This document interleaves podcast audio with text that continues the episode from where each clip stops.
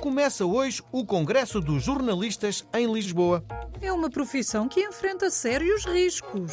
Sim, há falta de meios, problemas de sustentabilidade, muita gente a trabalhar precariamente e a ficar no desemprego.